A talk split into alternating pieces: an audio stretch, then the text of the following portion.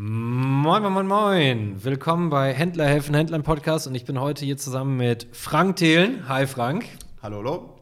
Freue mich total darüber und ich muss ja sagen, für mich warst du schon immer einer der inspirierendsten Menschen, so in der Gründerszene, aber gleichzeitig auch, das merke ich auch mal in meinen ganzen Diskussionen, einer der häufig falsch verstandenen Personen.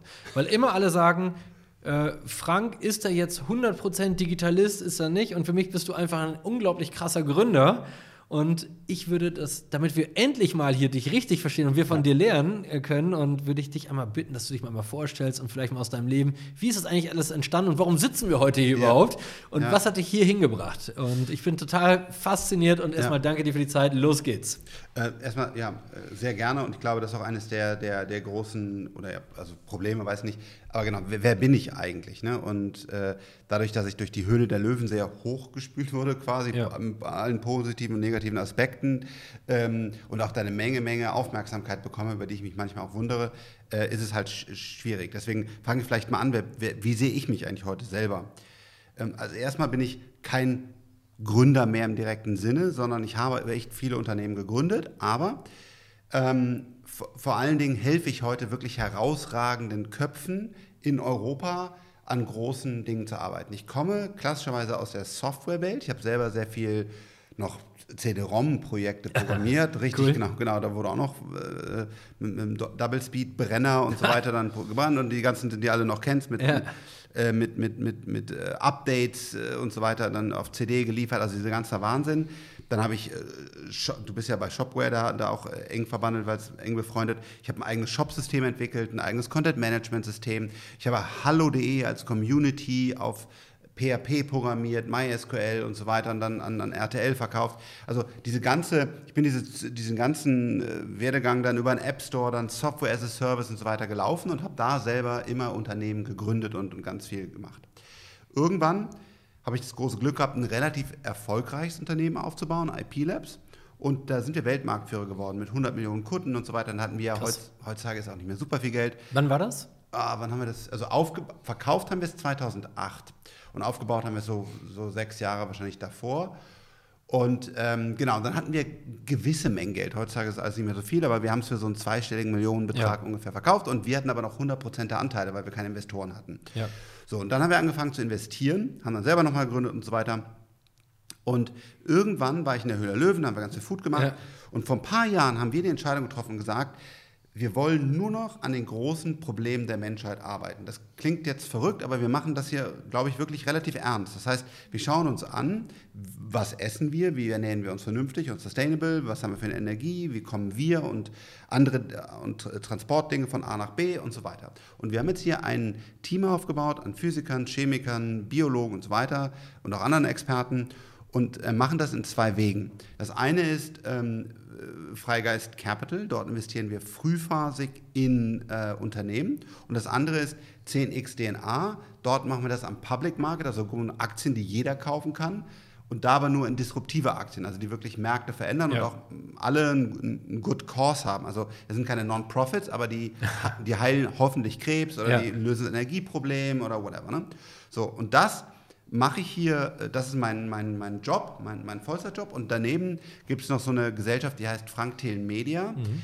Dort ähm, wollen wir andere Leute von Technologie begeistern. Das ist, mhm. äh, genau, da, da geht es einfach darum, da schreiben wir Bücher oder also ich schreibe Bücher, aber auch ein großes Team. Wir nehmen diesen Podcast hier gerade auf.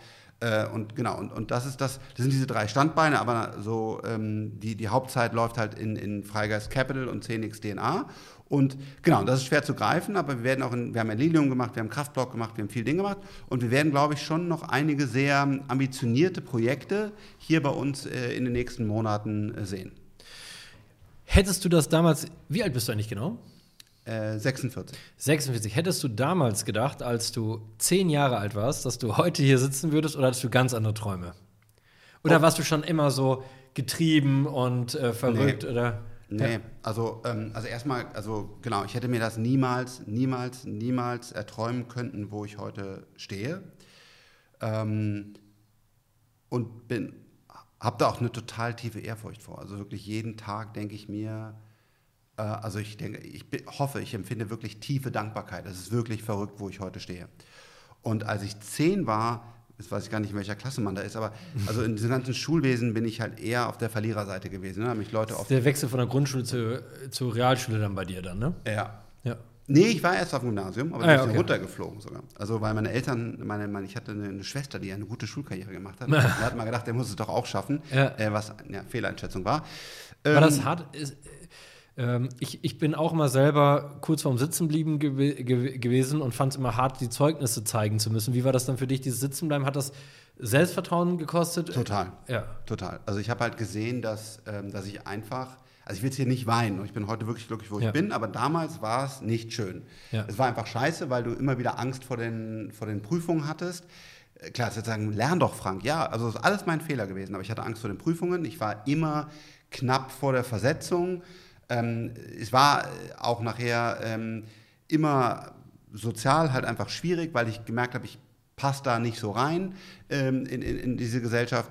Und das war einfach nicht cool, bis ich dann irgendwann ähm, meinen Weg gefunden habe als Softwareentwickler in der Ausbildung, nachdem Ja. ich halt eben kein Abitur geschafft habe, bin ich auf der Realschule und dann hat mein Vater gesehen, uh, das wird schwierig mit dem Typen. also der, mein Vater ist ein super toller Mensch, äh, mit dem habe ich auch heute noch ein sehr enges und, glaube ich, sehr wichtiges Verhältnis. Und, aber ähm, er hat einfach gemerkt, das ist schwierig bei ihm. Er wird jetzt keine Mega-Karriere machen wahrscheinlich.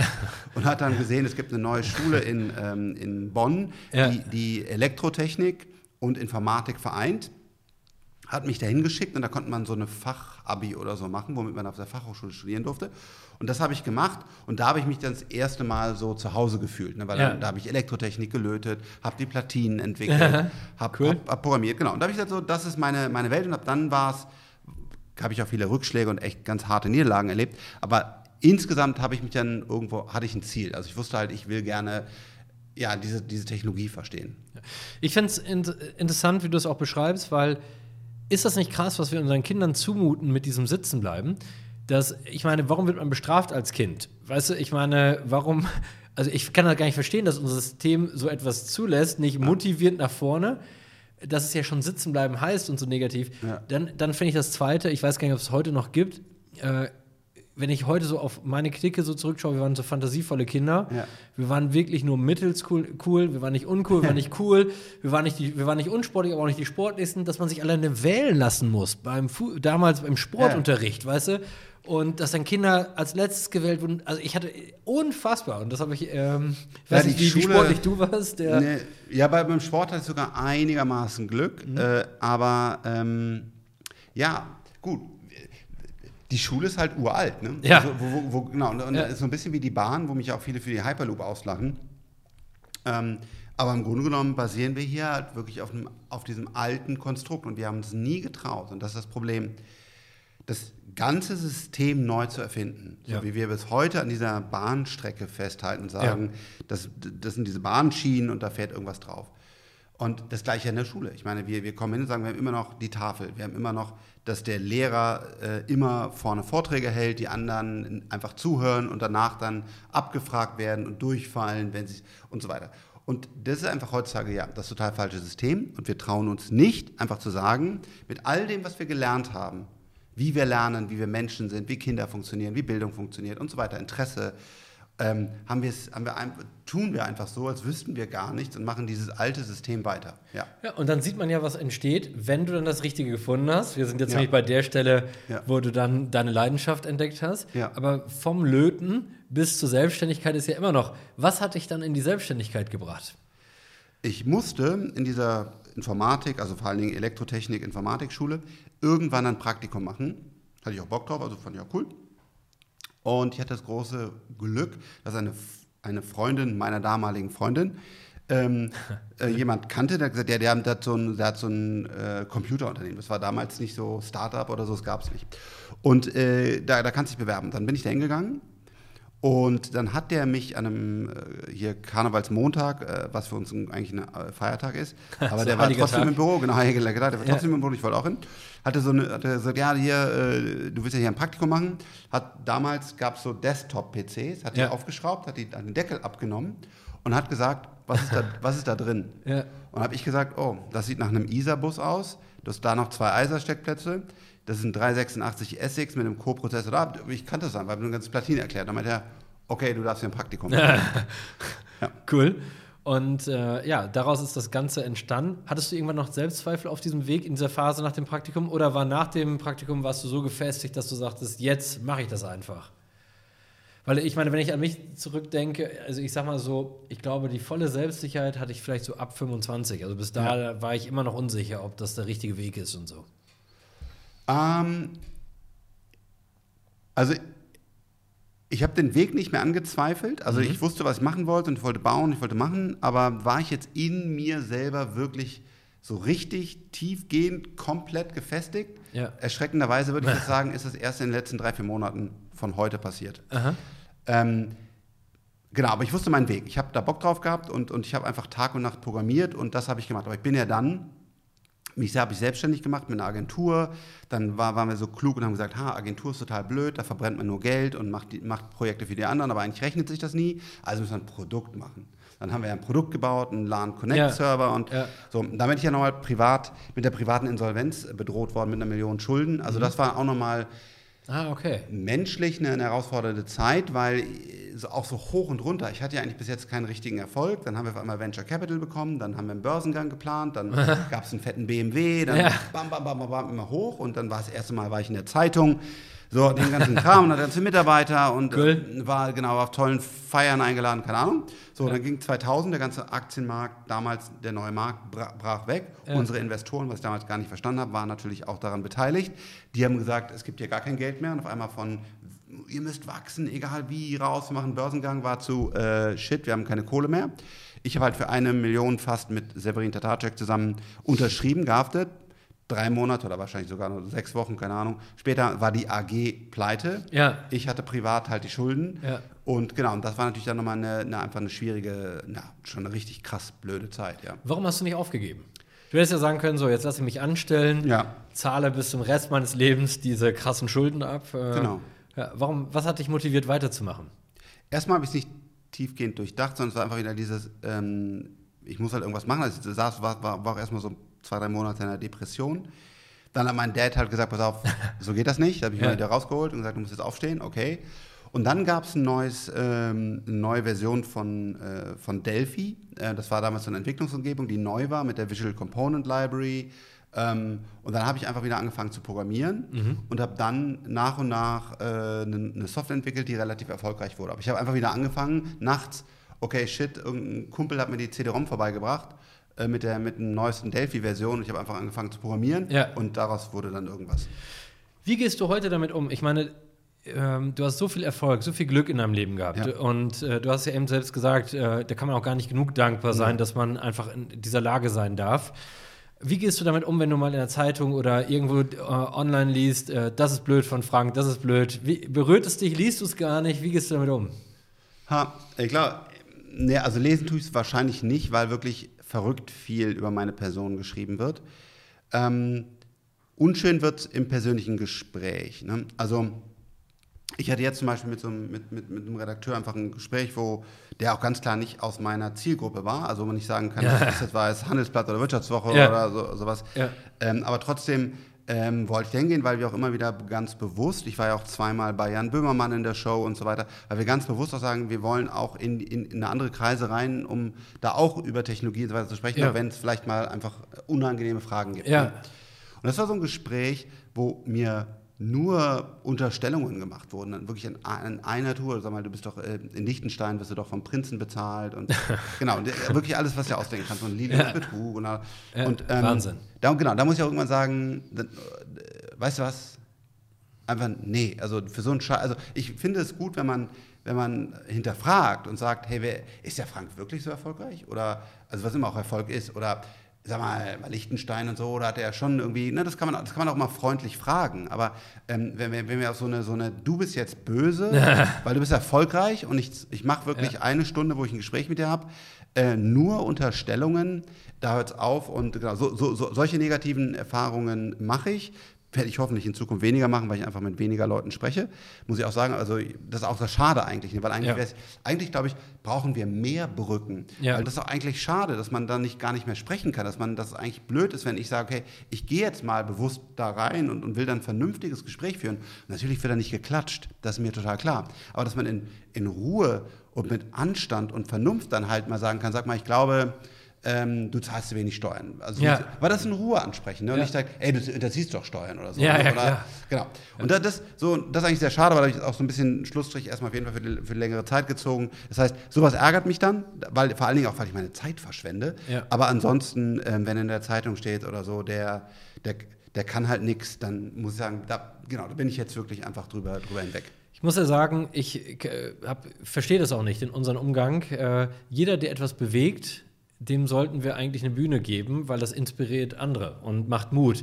Und ich finde, wir sollten optimistisch über Dinge berichten, finde ich persönlich, weil nur daraus lernt man, weil wie es nicht geht, ehrlich gesagt, weiß jeder. Ja. Aber guck mal, du siehst ja auch bei Boris Becker, wir können gar nicht mehr darüber berichten, was für ein toller Tennisstar er war, dass er menschlich einfach einen Makel hat. Das wird dann und vielleicht kein grandioser Kaufmann und überhaupt nicht wusste, wie er mit Geld umgehen soll. Jetzt wird nur noch das rausgeholt. Also ich meine, sorry, das ist einfach ein Mensch und äh, jede Unternehmerin, jeder Unternehmer, jeder, der was macht, sind einfach Menschen und hat, äh, muss dann nicht auf jeder Seite perfekt sein. Ich verstehe das auch nicht, warum wir da immer mit so umgehen. Ich, ich, ich glaube sogar, man in den USA leider auch mittlerweile teilweise, ähm, aber noch mehr in Deutschland, wir haben einfach nicht diese, diese Art zu sagen, hey, der hat jetzt ein Flugzeug erfunden oder einen Energiespeicher oder so und wir gucken da positiv drauf, sondern es wird sofort Ja. geguckt, der muss doch betrogen haben. Ja. Das wird doch nicht wirklich funktionieren.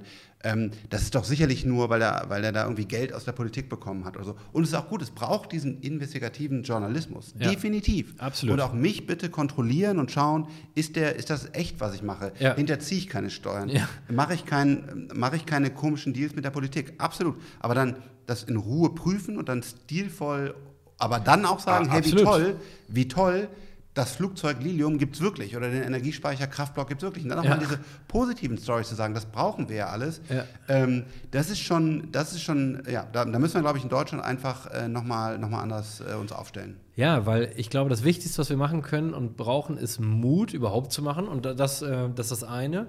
Das, das fördern wir aber nur, wenn wir natürlich auch tolle Beispiele immer wieder zeigen Ja. und wenn wir auf gemeinsames Lernen und gemeinsames Teilen. Und natürlich darf man kritisch hinterfragen. Aber wenn man am Ende nichts mehr stehen lässt von dem, was positiv ist, dann äh, und wir nicht aus dieser alles schlecht machen Politik rauskommen, dann können wir nicht nach vorne gehen.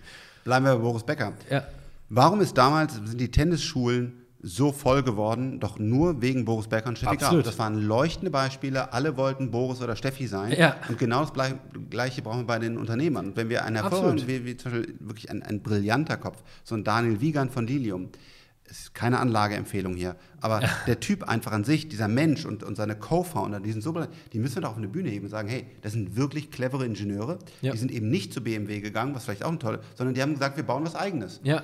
Und das mehr zu erzählen, damit dann mehr sagen, ah, ey, dann kann ich ja auch die Rakete bauen. Oder hey, dann, dann kann ich ja vielleicht auch wirklich jetzt mal die Forschung starten und ich glaube, ich habe eine Idee, wie man Alzheimer lösen kann oder Ja. so, ne? Heilen kann. Und, und weißt du, diesen Spirit bräuchten wir mehr. Ja. Und ähm, wenn du, wie, wie lässt du dich eigentlich inspirieren? Wie schaffst du das, immer wieder neue Ideen? Wie kommst du an die Leute, melden die sich alle bei dir? Wie stellt man sich das vor? Oder schreibst du die Leute an? Äh, Ja. Und äh, ja, ich weiß, du bist auch ein großer Elon Musk-Fan, durftest Total. ihn ja selber auch kennenlernen und äh, mit ihm sprechen. Äh, aber wie, das, ist, das ist ja natürlich was ganz Außergewöhnliches, aber wie schaffst du das sonst im Alltag, dass du ja immer weiter nach vorne gehen und auch vor allen Dingen lernen darfst? Ja, das ist das, was wir hier aufgebaut haben, was, was glaube ich, in den, in den nächsten Jahren erst so richtig sichtbar wird. Wir haben hier eine, eine Kombination aus Software und Team aufgebaut, die wahrscheinlich noch nicht perfekt ist, aber schon relativ weit ist, dass wir den Markt komplett beobachten und kennen. Ja. Das heißt, wenn jetzt jemand gerade ähm, an der TUM, am KIT, Aachen, Delft, wo immer an irgendwas Neuem forscht und das in einem Gebiet ist, wo wir glauben, dort passiert gerade viel, Ja.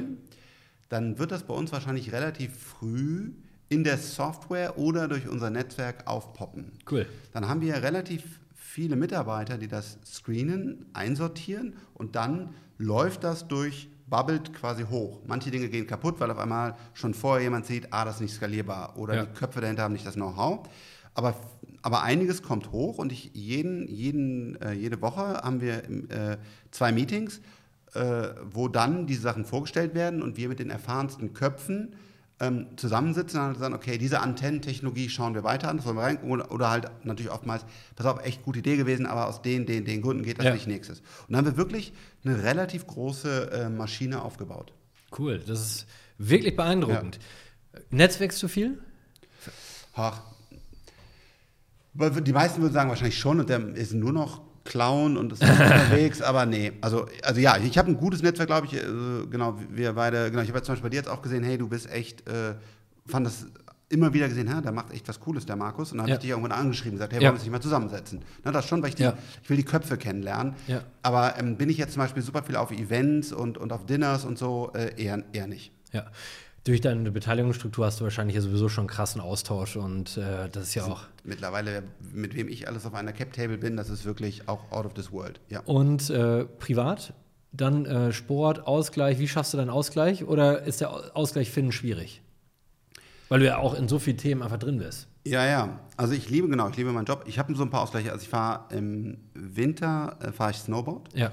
Im Sommer ähm, bin ich auf dem Wasser mit so, mit so einem E-Foil ähm, und schwimme auch gerne und genau, versuche ab und zu zu laufen. Aber ja, also da, das ist auf jeden Fall noch ein Thema, was ich, was ich mehr machen sollte. Äh, ja, sportlich aktiv sein, bewusst auf die Ernährung und nicht zu gucken, oh scheiße, Mittag, ich muss irgendwas essen, sondern genau. Das sind ja Themen, die, die, erstmal gar keine hohe Priorität haben. Also bei mir jetzt, dummerweise. Bei mir leider auch. Genau, weil ich aber ja. gesagt habe, ey, ich habe den Deal, ich muss das ja. machen, der braucht ja. noch ein Intro, der muss da, da muss ich noch das Pitch-Deck. Ne, so. Und dieses, okay, Frank, sorry, aber du musst morgens einfach mal eine halbe Stunde schwimmen gehen, jeden Morgen. Äh, und du solltest dann mittags irgendwie gucken, dass du das und das isst. Äh, das ist so ein Projekt für die nächsten zwei, zwei drei Jahre. Liebe Leute, das war Frank Thelen und mega cool. Und jetzt können wir in zwei, drei Jahren fragen, wie es ihm gelungen ist, an diesem Projekt, nämlich auch der Work-Right-Balance zu arbeiten. Total inspirierend, äh, den Weg, äh, wie du dich gefunden hast in der Schule, der schwere Start, ja. dann aber äh, durch das Schubsen des Papas dann hin zum Löter und dann darüber diese unglaublich krasse Karriere. Äh, und ich finde auch, lasst uns nicht alle Menschen so bewerten, sondern lasst uns das gucken, was sie schaffen und lasst uns einfach ein bisschen Vertrauen in diese Gesellschaft haben. Das war unglaublich inspirierend. Ich konnte viel von dir lernen und ich werde auch mal ein bisschen wieder an meiner Work-Right-Balance arbeiten. Und macht, was ihr wollt. Hauptsache, ihr seid glücklich und startet kein. Also in diesem Sinne, alle gemeinsam nach vorne. Danke. Danke dir, Markus.